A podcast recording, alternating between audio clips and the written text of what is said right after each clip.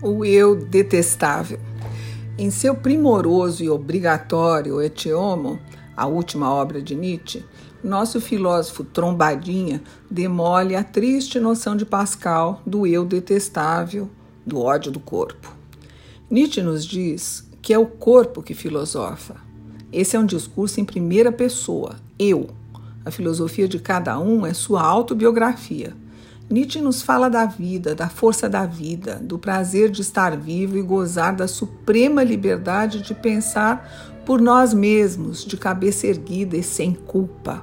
Intrépido, ele olha por cima do ombro e desconsidera o acanhamento de pensadores tristes como Pascal, teórico desse eu detestável, desse ódio do corpo.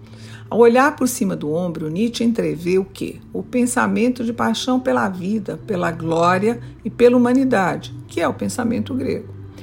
Epicuro, a celebração do simples, do contentar-se com pouco, do alegrar-se com a vida que se tem. Eis a primeira formulação dessa filosofia do gozo da vida. Nietzsche dirá mais tarde: da minha vontade de viver, retirarei minha filosofia.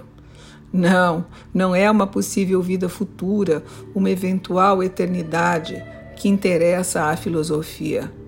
É o aqui e agora. Nossas relações, nossas mazelas, eu, o outro. Não, nada de menosprezar o corpo, a vida terrena, o eu. Melhor Epicuro, Nietzsche, a celebração da vida.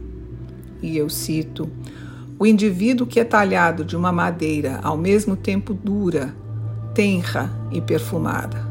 Ele só ama o que faz bem a ele. Seu prazer e seu desejo cessam assim que ele atinge o limiar do que lhe é necessário.